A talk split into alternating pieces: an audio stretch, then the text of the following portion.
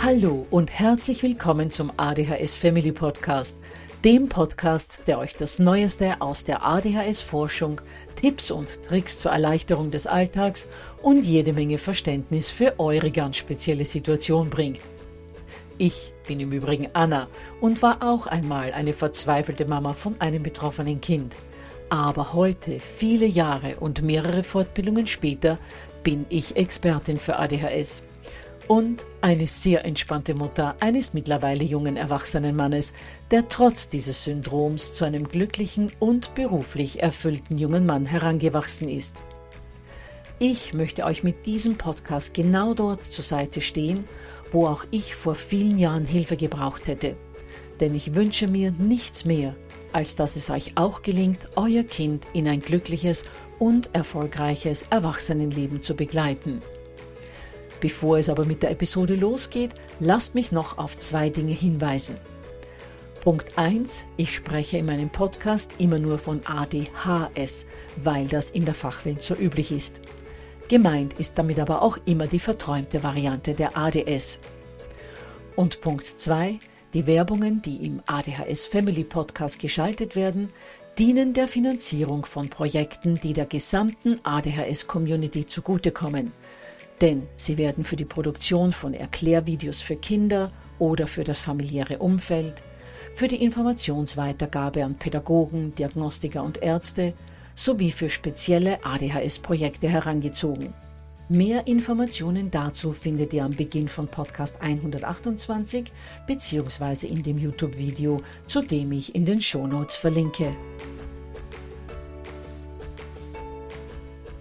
Ja, ihr Lieben, heute kommen wir zum vierten und letzten Teil unserer Lernen in den Sommerferien-Serie und da geht es um das, worauf viele von euch schon gewartet haben.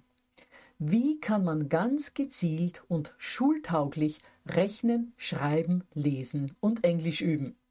Bevor es losgeht, noch zwei Hinweise. Die heutige Folge ist so aufgebaut, dass wir uns zuerst Übungsmöglichkeiten zum Schreiben, dann zum Lesen und danach zum Rechnen ansehen. Und am Schluss geht es dann darum, wie man Englisch sinnvollerweise üben kann. Wenn ihr also noch jüngere Kinder habt und euch die Tipps für Englisch bzw. auch andere Fremdsprachen nicht oder noch nicht anhören wollt, dann könnt ihr euch, bevor es mit Englisch losgeht, ausklinken. Daher verrate ich euch ausnahmsweise jetzt schon, worum es in der nächsten Episode gehen wird, und das ist das Thema Hunde. Viele von ADHS oder ADS betroffene Familien haben den Wunsch, einen Vierbeiner in die Familie mit aufzunehmen, sind aber nicht sicher, ob sie einen Hund vom Züchter oder einen aus dem Tierschutz nehmen sollen, ob es ein Welpe oder ein erwachsener Hund sein soll ob es eher ein ruhiger Hund oder einer sein soll, der ähnlich aktiv bzw. sehr aktiv wie das eigene Kind ist, welche Rassen familientauglich sind und so weiter. All diesen Fragen und viel mehr werden wir uns in der kommenden Woche widmen. Und der zweite Hinweis, bevor es losgeht, das begleitende PDF könnt ihr euch unter www.adhshilfe.net slash Sommer 4 herunterladen. Darin findet ihr nicht nur alle Tipps aus dieser Folge, sondern auch die erwähnten Links zum Üben wieder. So, nun aber zum Üben der einzelnen schulischen Fertigkeiten. Zuerst mal zum Schreiben. Für Kinder mit ADHS ist das Schreiben oft eine sehr große Herausforderung. Einerseits, weil sie graphomotorisch oft Probleme haben, das heißt, sie haben Schwierigkeiten mit der Stifthaltung und dem zu Papier bringen der Buchstaben. Man kann oft sehen, wie verkrampft sie sitzen, die Zunge beim Schreiben zwischen die Lippen geklemmt ist, der gesamte Körper richtig angespannt ist. In dem Fall kann der PC zum Lebensretter werden. Darauf komme ich dann später noch zurück. Andererseits haben unsere Kids auch Schwierigkeiten beim Aufsatzschreiben, weil gerade für das Schreiben von zusammenhängenden Inhalten das Arbeitsgedächtnis stark belastet wird. Für diejenigen von euch, die nicht so genau wissen, was das Arbeitsgedächtnis ist, es sorgt für die Fähigkeit, mehrere Informationen auf einmal im Kopf zu behalten. Gerade das ist für Kinder mit ADHS oft schwierig, weil das Arbeitsgedächtnis meist nicht altersentsprechend entwickelt ist. Beim Durchschnittsmenschen kann es vier bis sieben Informationen gleichzeitig speichern. Bei Kindern mit ADHS oder ADS sind es meist nur eine, höchstens zwei Informationen, im allerhöchsten und allerbesten Fall drei, aber da reden wir wirklich von älteren Kindern in idealen Situationen. Gut, was bedeutet das für das Schreiben von Geschichten oder Aufsätzen? Wenn eure Kinder Inhalte schriftlich zu Papier bringen müssen, dann müssen sie viele Dinge gleichzeitig beachten bzw. im Fokus der Aufmerksamkeit, also im Arbeitsgedächtnis behalten. Den Inhalt in der richtigen Länge oder Kürze zu formulieren, die Grammatik und die Rechtschreibregeln zu beachten, die Satzzeichen richtig zu setzen, den Satz, den Sie gerade niederschreiben wollen, nicht zu vergessen, die passenden Ausdrücke dafür zu wählen und so weiter. Das heißt, das ist alles sehr fordernd fürs Arbeitsgedächtnis, für die Kids in Summe super anstrengend bzw. oft gar nicht machbar und deshalb mögen es die meisten Kinder mit ADHS nicht, einen Aufsatz zu schreiben. Und das ist auch gleich eine Erklärung dafür, warum viele Kinder mit ADHS oder ADS die wunderbarsten Geschichten mündlich erzählen können oder bei mündlichen Prüfungen gut abschneiden, während sie bei schriftlichen Erzählungen einfach nicht weiterkommen und bei schriftlichen Prüfungen oftmals versagen, obwohl sie die Fragen inhaltlich eigentlich beantworten könnten. Beim mündlichen Erzählen bzw. Fragen beantworten fallen dann aber mehrere Anforderungen ans Gehirn weg und die Kids können sich dem Erzählen bzw. dem Beantworten von Fragen, also den Inhalten und nicht der Verpackung widmen. Und dann klappt das auch besser. Gut, dann sehen wir uns nun an, wie man gezielt mit seinem Kind Deutsch schreiben üben kann. Wenn es um das Üben von Deutschaufsätzen geht, dann versucht eurem Kind das Leben zu erleichtern, indem ihr es auf dem PC schreiben lasst, damit es sich zumindest kaum auf die Grammatik und schon gar nicht auf die Rechtschreibung konzentrieren muss. Auch wenn Grammatik und Rechtschreibung immer wieder mal fehlerhaft sind, das größte Problem eures Kindes aber eigentlich in seiner Ideenlosigkeit oder in der Struktur im Aufsatz ist, verzichtet auf das Üben von Grammatik und Rechtschreibung und erleichtert eurem Spross diese Aufgabe vorerst mal, indem es auf dem PC schreiben darf. Erinnert euch an Teil 3, da ging es unter anderem darum, ganz gezielt das zu üben, wo euer Kind die größten Probleme hat. Und wenn es der Inhalt oder die Struktur sind beim Aufsatzschreiben, dann werden Grammatik und Rechtschreibung eben vorerst mal nicht geübt. Überlegt euch deshalb am besten, wo euer Kind beim Schreiben die größten Probleme hat. Hat es keine Idee, was im Aufsatz drin sein soll? Hat es zwar immer gute Einfälle, kann die aber nicht gut strukturiert zu Papier bringen? Sind Inhalt und Struktur nicht wirklich ein Problem, aber der Aufsatz wimmelt immer vor Rechtschreib- oder Satzzeichenfehler?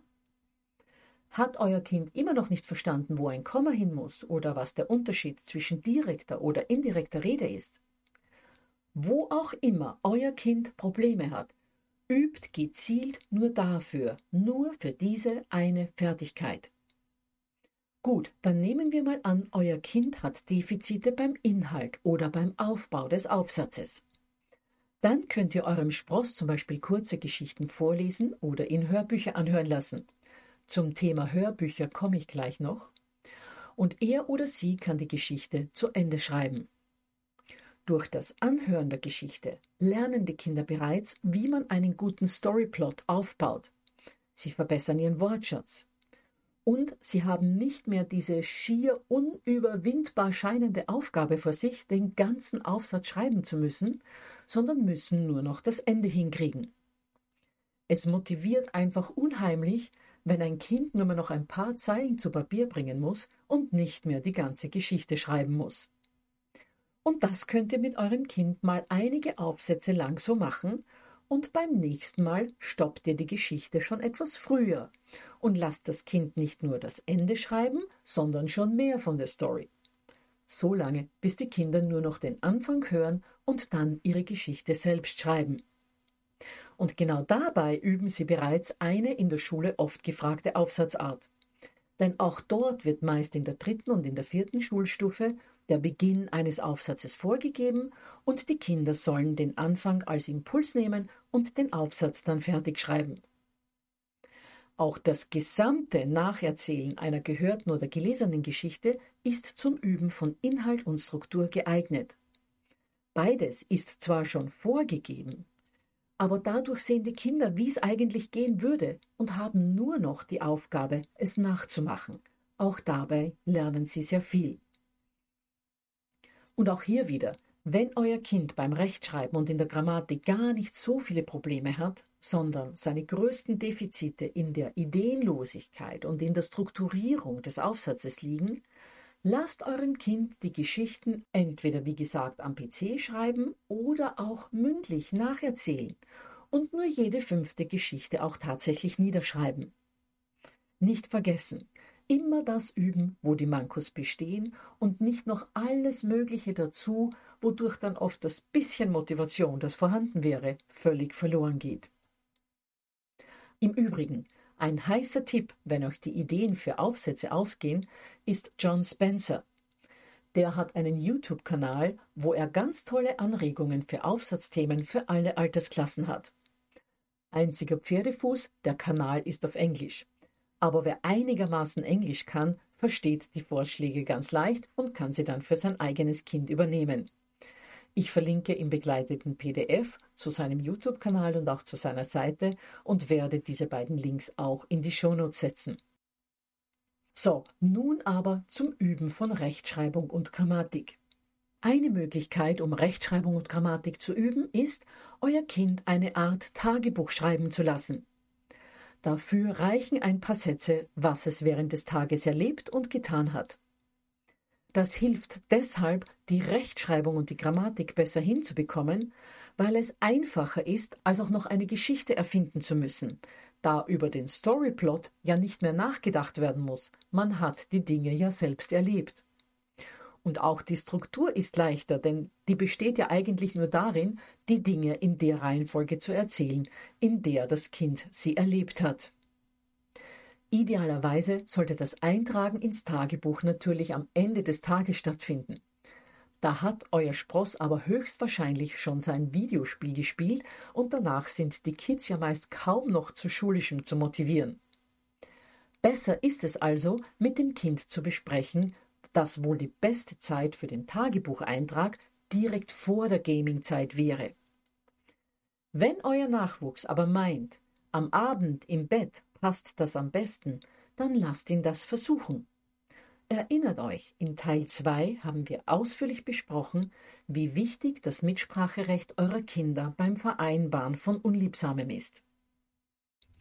Ihr könnt das Tagebuchschreiben im Übrigen auch noch einen Schritt weiterführen und in demselben Tagebuch wie euer Kind Fragen an eure Nachwuchs stellen. Wenn euer Kind also aufgeschrieben hat, dass es mit Jakob am Spielplatz oder am Fußballplatz war, könnt ihr fragen, wer die meisten Tore geschossen hat, wer Tormann gewesen ist, ob jemand gefault hat, etc. Oder wenn eure Tochter einen Tanzkurs besucht, könnt ihr fragen, welche neuen Moves gelernt wurden, ob es wieder Probleme mit Sabrina gegeben hat, wie lange die neue Tanzlehrerin bleiben wird, weil die ja nun schwanger ist, etc. etc. Einfach nur zu fragen, wie das Fußballspiel oder das Tanztraining war, ist zu wenig. Es sollten wirklich konkrete Fragen gestellt werden, die dem Kind auch das Nachdenken über eine Antwort erleichtern. Wir alle kennen ja die Antwort auf die Frage, wie war es in der Schule oder wie war es im Kindergarten die meistens nur in einem Schulterzucken besteht oder es kommt die Antwort so wie immer. So, aber jetzt kommt's. Sinn und Zweck des Tagebuches sollen ja hauptsächlich Rechtschreibung und Grammatik sein. Trotzdem, und das ist jetzt ganz wichtig, wenn ihr also gerade multitaskingmäßig unterwegs seid, kommt geistig zu mir zurück. Trotzdem sollt ihr in diesem Tagebuch auf gar keinen Fall Fehler anstreichen oder irgendetwas verbessern sondern viel eher darauf achten, wo euer Kind Probleme hat und dafür dann unabhängig üben. Bei der Rechtschreibung könnt ihr zum Beispiel gucken, welche Wörter euer Kind immer wieder falsch schreibt und die dann in einem Diktat extra mit ihm üben ohne dass das Kind realisiert, dass es die im Tagebuch falsch geschrieben hat. Euer Kind soll bei diesem Tagebuchschreiben nicht das Gefühl haben, dass es auf dem Prüfstand steht, sondern dass ihr Interesse an seinem Tag habt, ihr ihm ein wenig beim Schreiben üben helfen wollt und ihr ihm eine spannendere Möglichkeit dafür geben wollt, als zu sagen, schreib einen Aufsatz zum Thema XY. Zum reinen Üben der Rechtschreibung eignet sich im Übrigen auch das Schreiben des Einkaufszettels. Aber auch hier sollte keine unmittelbare Korrektur von euch folgen. Ihr könnt stattdessen die Einkaufsliste heimlich abfotografieren und die falsch geschriebenen Wörter dann extra üben, wenn das Kind sie nicht mehr mit dem Einkaufszettel in Verbindung bringt. Ihr wollt eurem Kind all diese alltagsnahen Übungsmöglichkeiten nicht versauen, indem ihr anfangt, Fehler zu korrigieren. Ganz schnell machen unsere Kids dann zu wie eine Muschel, die du nur leicht berührt hast, und diese wunderbare Übungsmöglichkeit ist für immer verloren. Als nächstes kommen wir zum Lesen. Auch hier gibt es mehrere Möglichkeiten, die spannender sind, als zu sagen, geh in dein Zimmer und lies zehn Seiten. Falls es von der Schule keine vorgegebene Lektüre für den Sommer gibt, dann motiviert euer Kind dazu, mit euch in die Bibliothek zu gehen und sich dort einige Lesebücher auszuleihen. Zuckt aber nicht zusammen, wenn sich euer Nachwuchs Lesebücher für Kinder aussucht, die eigentlich für eine Altersklasse von zwei bis drei Jahren jünger gedacht sind. Oder wenn euer Kind die dünnsten Bücher nach Hause mitnimmt. Seid lieber froh, dass es bereit ist, überhaupt etwas zu lesen und überfordert es nicht mit der Harry Potter-Reihe. Wichtig ist auch, dass ihr euer Kind beim Lautlesen nicht korrigiert. Korrigiert nur dann, wenn etwas so falsch gelesen wird, dass es dadurch einen falschen Inhalt aufnehmen würde und dann möglicherweise dem Verlauf der Geschichte nicht mehr gut folgen könnte. Wenn das Kind zum Beispiel also das Wort nicht oder das Wort kein überliest, wäre es sinnvoll, das Wort kurz einzufügen, aber mit einer sehr freundlichen Stimme, einem Lächeln und eventuell einer kurzen liebevollen Berührung an der Schulter oder an der Hand. Aber ansonsten solltet ihr den Lesefluss nicht unterbrechen und euer Kind nicht korrigieren. Wenn ihr im Übrigen ein Haustier habt, kann das Kind auch dem Hund oder der Katze vorlesen. Tiere sind solch gute Zuhörer. Sie kritisieren nicht. Man braucht sich für Fehler nicht zu schämen. Und das entspannte Zuhören des Tieres nimmt dem Kind auch oft die starke innere Anspannung beim Lesen, wodurch die Kids oft viel besser und flüssiger lesen, als wenn ein Erwachsener zuhört. Was einem Kind das Lesen auch erleichtern kann, ist, wenn ihr eine Familienlesestunde einführt. Dabei werden Handys und sämtliche andere Geräte bzw. Kontaktmöglichkeiten zur Außenwelt abgeschaltet und die Familie setzt sich eine halbe Stunde oder eine Stunde lang zum Lesen im Wohnzimmer oder auf der Terrasse zusammen. Dadurch hat euer Kind nicht das Gefühl, dass es das einzige Familienmitglied ist, das diese unangenehme Aufgabe erfüllen muss und lässt sich durch diesen Team Spirit eher zum Lesen motivieren. Während des Lesens sollte im Übrigen keine Musik gehört werden, da das das Verinnerlichen der Sprachmelodie stört. Wenn euer Spross aber zu den Kindern gehört, die extrem geräuschempfindlich sind und die sich schon am lauten Atmen der anderen Familienmitglieder stoßen bzw. in ihrer Konzentration beeinträchtigt fühlen, dann soll euer Kind gerne Oropax oder lärmausblendende Kopfhörer verwenden. Und wenn die zum Abdämpfen von Geräuschen nicht ausreichen, weil zum Beispiel nebenan gerade Löcher in die Wand gebohrt werden, ist auch ruhige Arbeitsmusik ohne Text zusätzlich zu den Kopfhörern eine Option. Apps dafür findet ihr überall im Internet. Eine tolle Möglichkeit, um Kinder zum Lesen zu motivieren, sind auch Leseclubs. Viele Bibliotheken haben solche Leseclubs und bieten vor allem über den Sommer Lesewettbewerbe an. Dabei kann man mit bestimmten Lesemengen Aufkleber oder Stempel sammeln, um kleinere Preise zu gewinnen und am Ende winkt oft ein großer Hauptpreis. Eine weitere Idee sind auch digitale Lesemöglichkeiten. Nachdem Kinder natürlich alles aus der digitalen Welt mehr interessiert als aus der analogen, lesen Sie auch lieber digital. Prinzipiell gibt es gute digitale Leseprogramme. Die Gefahr besteht nur darin, dass andere Programme geöffnet werden und ehe man sich's versieht, wird ein TikTok-Video angesehen, anstatt dass das Kind liest. Eine Möglichkeit, so etwas zu unterbinden, ist hier natürlich auch wieder, dass ihr gemeinsam mit eurem Kind lest, wodurch ihr die Kontrolle behaltet oder dass ihr zumindest im Raum bleibt. Außerdem gibt es Apps, die zu bestimmten Seiten den Zugang blockieren. Also zum Beispiel, dass man nicht mehr auf TikTok, Instagram, YouTube etc. zugreifen kann. Eine weitere Möglichkeit sind E-Book-Reader. Die sind zumindest digital, aber darauf kann wirklich nur gelesen werden und keine Seite gewechselt werden. Im Übrigen ermöglichen Kindle-Readers auch das Markieren von Texten und das Übertragen der markierten Textteile in einzelne Dokumente. Das kann gerade für ältere Schüler hilfreich sein, die kompliziertere Bücher lesen und dann detaillierte Fragen zu diesen Büchern beantworten müssen.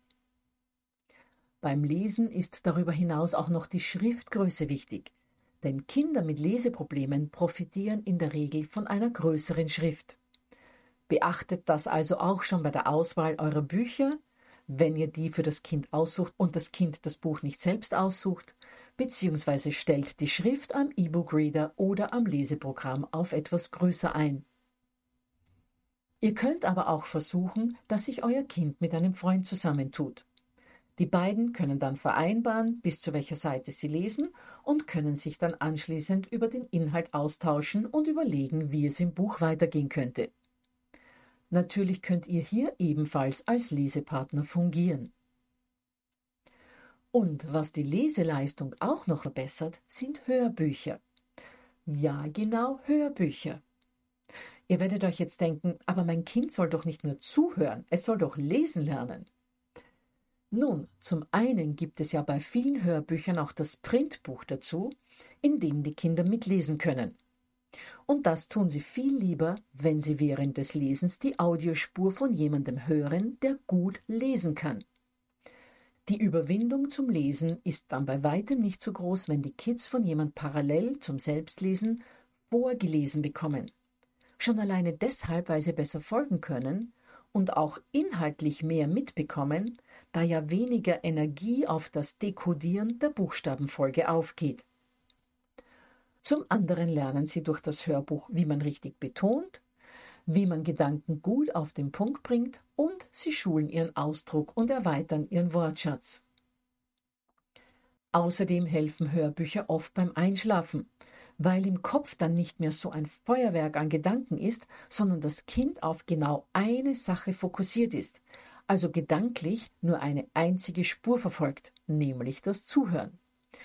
Und das bringt auch Ordnung in das Chaos der Gedanken dass es für Kinder mit Einschlafproblemen besser ist, keine Horrorgeschichte zu hören, sondern bestenfalls eine mittelspannende Abenteuergeschichte oder eine Tiergeschichte oder ab dem entsprechenden Alter eine Liebesgeschichte, ist klar. Gut, die nächste Fertigkeit, die wir uns ansehen, ist das Rechnen. Abgesehen von typischen Übungsmöglichkeiten in Büchern bzw. auch in Lernprogrammen kann man natürlich gerade das Rechnen im Alltag auch spielerisch üben. Wenn Papa zum Beispiel einen Raum ausmalen möchte, kann man gemeinsam die zu streichende Fläche ausrechnen, dann auf dem Farbeimer nachlesen, für wie viele Quadratmeter der reicht, sich überlegen, wie oft man streichen möchte und dann berechnen, wie viele Eimer man kaufen muss und wie viel Geld man dafür mitnehmen muss. Auch schulen Preisvergleiche verschiedener Gebindegrößen das Rechnen. Ist es besser, zwei kleine Eimer zu kaufen, die pro Liter teurer sind, bei denen aber kaum Farbe übrig bleiben wird? Oder ist es günstiger, einen großen zu kaufen, der im Literpreis günstiger ist, von dem aber mit Sicherheit einiges überbleiben wird? All das sind reale Anlässe, für die viel lieber als für die Schule gerechnet wird. Auch eine Urlaubsplanung kann das Rechnen fördern. Wie schon in Teil 1 der Sommerferienserie am Autorenn-Radtourenbeispiel gezeigt, gibt es da bei den verschiedensten Urlaubsarten vieles zu berechnen. Man kann sich mit dem Kind ausrechnen, wie viele Kilometer man wohin fährt, wie viel Sprit man dafür braucht, was die Fahrt dann also kostet, was zwei Einzelzimmer im Vergleich zu einem Doppelzimmer für die Geschwister kosten würden, wie viel es ausmachen kann, täglich Abendessen zu gehen oder um wie viel es dann eben günstiger kommt, sich ein Apartment zu mieten und dort selbst zu kochen und so weiter. Apropos Kochen. Gerade das Zubereiten von Mahlzeiten bietet eine Fülle von Möglichkeiten, alle vier Grundrechnungsarten zu üben. Wenn man zum Beispiel die halbe, die doppelte oder die eineinhalbfache Menge einer Speise kochen möchte, muss man sämtliche Zutaten neu berechnen und dann auch beim Einkaufen dafür Preisvergleiche anstellen, indem man wieder Kilo- und Literpreise miteinander vergleicht. Und für Kalorienbewusste können auch die Kalorien jeder Speise ausgerechnet werden. Und ja, natürlich kostet das alles Zeit, aber es sind wunderbare Stunden, die ihr mit eurem Kind verbringen könnt. Ihr braucht nicht stur bei Tisch zu üben, spart euch möglicherweise sogar eine Nachhilfelehre. Und wenn ihr das Rechnen beim Kochen übt, habt ihr auch gleich eine leckere Mahlzeit vorbereitet. Gut, bevor wir jetzt aber zu Englisch kommen, nochmal der Hinweis, dass ihr euch das PDF unter www.adhshilfenet slash Sommer 4 herunterladen könnt. Dann verabschiede ich mich von den Hörern, die keine Informationen zum Englischüben brauchen und mache mit den Eltern, deren Kinder schon Englisch oder eine andere Fremdsprache haben, mit den Tipps für die Fremdsprachenerlernung weiter. Ich werde im Übrigen im Folgenden immer nur von Englisch sprechen, aber alles, was ich für Englisch sage, gilt natürlich für alle anderen Fremdsprachen ebenso. Beim Üben für Englisch kommt es zunächst mal darauf an, wo euer Kind seine größten Mankos hat beim Hörverständnis, beim Leseverständnis, beim Sprechen oder bei der Textproduktion, also beim Schreiben. Je nachdem, wo die Probleme liegen, gibt es mehrere Möglichkeiten zum Üben. Sehen wir uns mal das Hörverständnis an. Wenn es für euch okay ist, dass euer Kind mehr fernsieht als sonst, könnt ihr es für das Trainieren des Hörverständnisses englische Filme und Serien mit deutschen Untertiteln schauen lassen. Meist haben die Kids keine Lust, die Untertitel zu lesen und müssen das Englisch aus dem Zusammenhang heraus verstehen. Und selbst wenn sie immer wieder mal die Untertitel lesen, üben sie wenigstens das deutsche Lesen. Wie auch immer, sie üben für die Schule. Super hilfreich sind noch Hörbücher fürs Englischlernen. Wobei das Hörbücher für Non-Native Speaker sein müssen, also nicht für englische Kinder, sondern für deutsche Kinder, die Englisch lernen sollen. Ideal sind wie beim Üben für Deutsch solche Hörbücher, bei denen man auch im Buch selbst mitlesen kann, wenn man das möchte. Aber auch wenn euer Kind das nicht möchte und nur der Geschichte zuhören möchte, hat es schon wahnsinnig viel gewonnen. Denn es soll ja ohnehin das Hören üben und auch eine Geschichte nur zu hören schult das Gefühl für diese Sprache immens, gibt auch ein naturgegebenes Gefühl für die Grammatik, und zwar viel eher, als wenn man einzelne Grammatikpunkte nur stur übt. Und das Hören von Hörbüchern baut auch den Wortschatz auf. Wörter, die man eigentlich kennt, die man auch schon gelesen hat, können so in ihrer Bedeutung viel besser erfasst und verinnerlicht werden. All das gilt natürlich auch für das Lesen von englischen Printbüchern wobei wir hier schon bei der zweiten Fähigkeit wären, dem englischen Leseverständnis. Wenn Hörbücher zu teuer oder nicht verfügbar sind, dann könnt ihr euren Kindern natürlich auch englische Printbücher kaufen. Dabei ist aber Folgendes ganz, ganz wichtig. Es gibt eine Fülle von sogenannten Graded Readers. Das sind Bücher, die für Englischlernende geschrieben sind.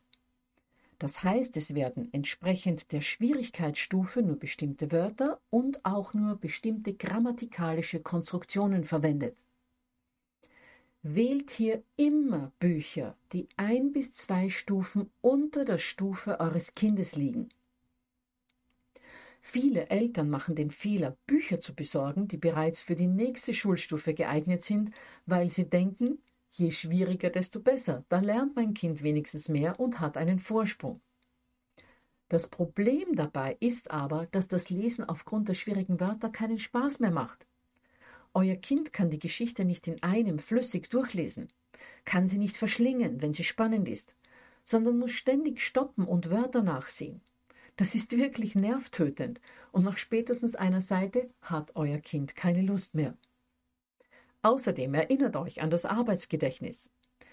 Die Kids müssten dann beim Lesen den Satz im Kopf behalten, dürfen nicht vergessen, worum es in der Handlung gerade gegangen ist, müssen das Wort im Wörterbuch nachsehen. Und schon ist das Arbeitsgedächtnis komplett überlastet und das Buch fliegt quer durchs Zimmer, weil der Frust zu groß wird.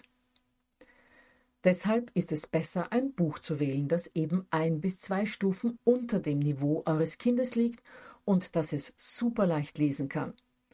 Auch damit verbessert sich das Gefühl für die Sprache, vor allem für die Grammatik und die Rechtschreibung. Auch für das Englisch sprechen gibt es mehrere Übungsmöglichkeiten. Je nachdem, wie gut euer eigenes Englisch ist, könnt ihr mit eurem Kind verschiedene Situationen durchüben, zum Beispiel, wie bestelle ich auf Englisch etwas in einem Restaurant? Oder wie stelle ich mich auf Englisch vor und spreche über meine Hobbys? Gerade knapp vor einem Sommerurlaub ist das bei den Kids eher umzusetzen, weil sie ja wissen, dass sie dort immer wieder auf Gleichaltrige treffen, mit denen sie sich nur auf Englisch unterhalten können. Im Urlaub selbst kann dann das Kind auch immer für alle bestellen, die Rechnung verlangen oder sogar mal für die Oma, die vielleicht kaum Englisch kann, übersetzen. Auch bieten einige Schulen die Möglichkeit an, Skype-Partner in englischsprachigen Ländern für ihre Schülerinnen und Schüler zu finden. Gerade mit einem Gleichaltrigen unterhält man sich gerne. Für etwas schüchternere Kinder könnt ihr die Anfänge natürlich auch unterstützen. Entweder persönlich oder das Kind wird vom großen Bruder oder einem Cousin oder einem älteren Nachbarkind anfangs noch begleitet. Die von euch wahrscheinlich sehr ungeliebten Videospiele können ebenfalls eine gute Möglichkeit zum Englischsprechen sein. Viele dieser Spiele können ja auch zu zweit gespielt werden und man muss sich dabei über die Spielstrategie und die nächsten Moves unterhalten. Ich bin überzeugt, euer Kind ist bereit, sich einen englischen Spielpartner zu suchen, wenn es dadurch täglich eine halbe Stunde mehr gamen darf. Dasselbe kann man natürlich auch fürs Schreiben machen. Man kann mit den Partnern aus dem Ausland auch Mails oder Nachrichten am Handy austauschen. Seid nicht allzu besorgt wegen der Rechtschreibung, die in Chats ja auch auf Deutsch immer wieder leidet. Wichtig ist, dass euer Kind mit der Sprache in Berührung kommt und Texte produziert. Auch das Tagebuchschreiben kann auf Englisch passieren und natürlich können auch englische Bücher oder Hörbücher kurz nacherzählt werden, gerne auch auf dem PC, wenn euer Kind das mit der Hand schreiben nicht so gerne mag. Wenn ihr auf Urlaub seid, kann so ein Tagebuch in ein Reisetagebuch verwandelt werden, indem ihr es mit Briefmarken oder Münzen oder Abschnitten von Eintrittskarten und so verziert und daheim noch mit ein paar Fotos aufmotzt, wodurch ein wunderschönes Andenken an den Urlaub entsteht.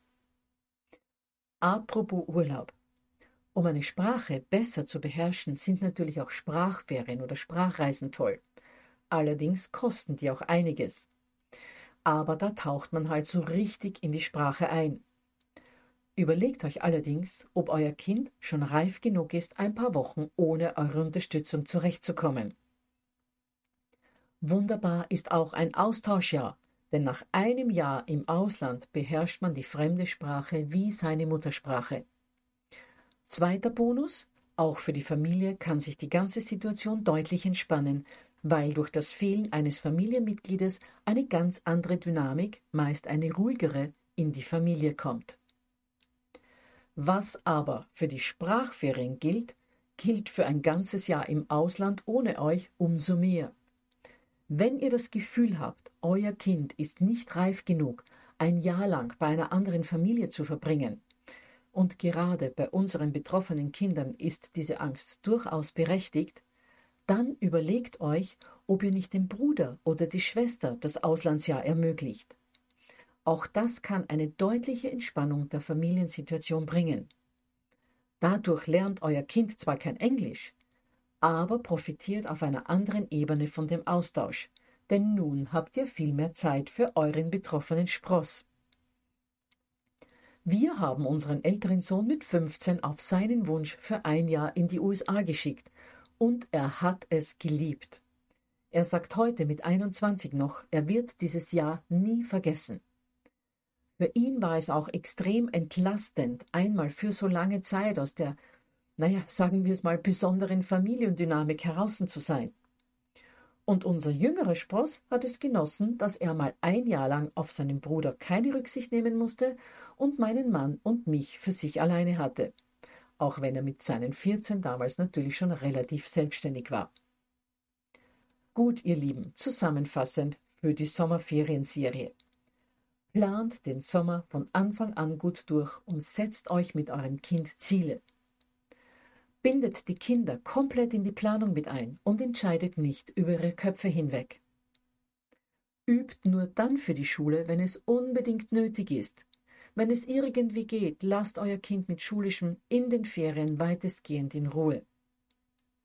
Wenn geübt werden muss, dann übt nur für die größte Schwäche oder die zwei größten Schwächen. Unterstützt euren Spross beim Lernen, vor allem beim In die Gänge kommen und probiert Neues aus, damit euer Kind ein wenig mehr Motivation durch andere Lernmöglichkeiten bekommt. Dann freue ich mich schon auf nächste Woche. Erinnere nochmal an das PDF unter www.adhshilfe.net slash Sommer 4 und hoffe, ihr konntet euch aus dieser Serie einiges für eure Kinder und eure Familie mitnehmen.